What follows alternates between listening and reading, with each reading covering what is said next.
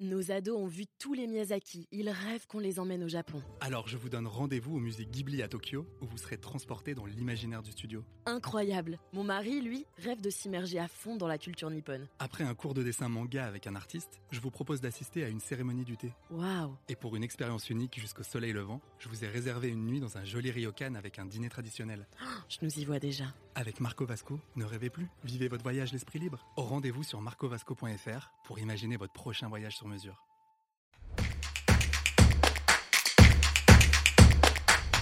Un propriétaire qui effectue lui-même des travaux dans un logement loué peut-il déduire ses frais de déplacement? Vous écoutez un podcast imaginé par Le Particulier, le média de référence pour mieux connaître vos droits au quotidien.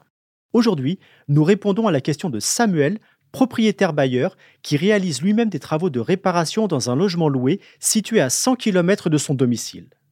Il se demande s'il peut déduire fiscalement ses frais de déplacement. Alors à vos droits Prêt Partez dans un premier temps, Samuel, sachez que si vous relevez du microfoncier, toutes vos charges sont prises en compte de manière forfaitaire à hauteur de 30% des revenus, quelle que soit leur nature et leur montant. Pour pouvoir déduire vos différents frais de vos revenus fonciers, vous devez relever du régime réel d'imposition, ce qui est le cas si vos recettes dépassent 15 000 euros à l'année. Sinon, vous devez exercer une option en ce sens. Si vous réalisez vous-même des travaux d'entretien ou de réparation dans un logement loué, vous pouvez déduire le prix d'achat des matériaux de vos loyers. Mais vous ne pouvez pas tenir compte du travail effectué à titre personnel. La main-d'œuvre est déductible uniquement si vous faites appel à une entreprise. Mais qu'en est-il de vos frais de déplacement? En principe, ils sont inclus dans les frais de gestion et d'administration fixés forfaitairement à 20 euros par an et ne peuvent donc pas être déduits pour leur montant réel.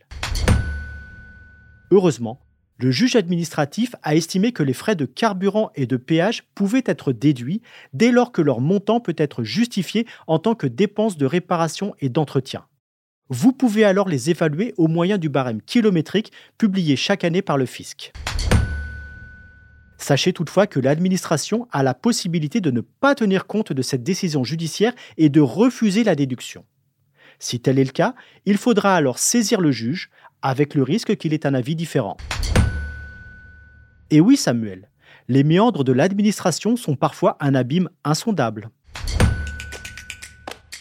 Je suis Arnaud Saugera, journaliste particulier. Merci d'avoir écouté cet épisode. Si ce podcast vous intéresse, vous pouvez également retrouver toute l'actualité patrimoniale sur notre site leparticulier.lefigaro.fr.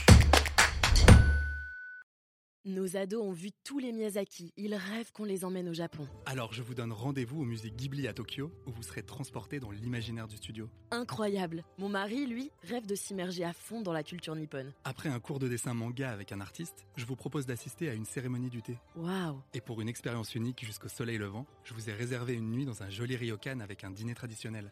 Je nous y vois déjà. Avec Marco Vasco, ne rêvez plus, vivez votre voyage l'esprit libre. Au rendez-vous sur marcovasco.fr pour imaginer votre prochain voyage sur mesure.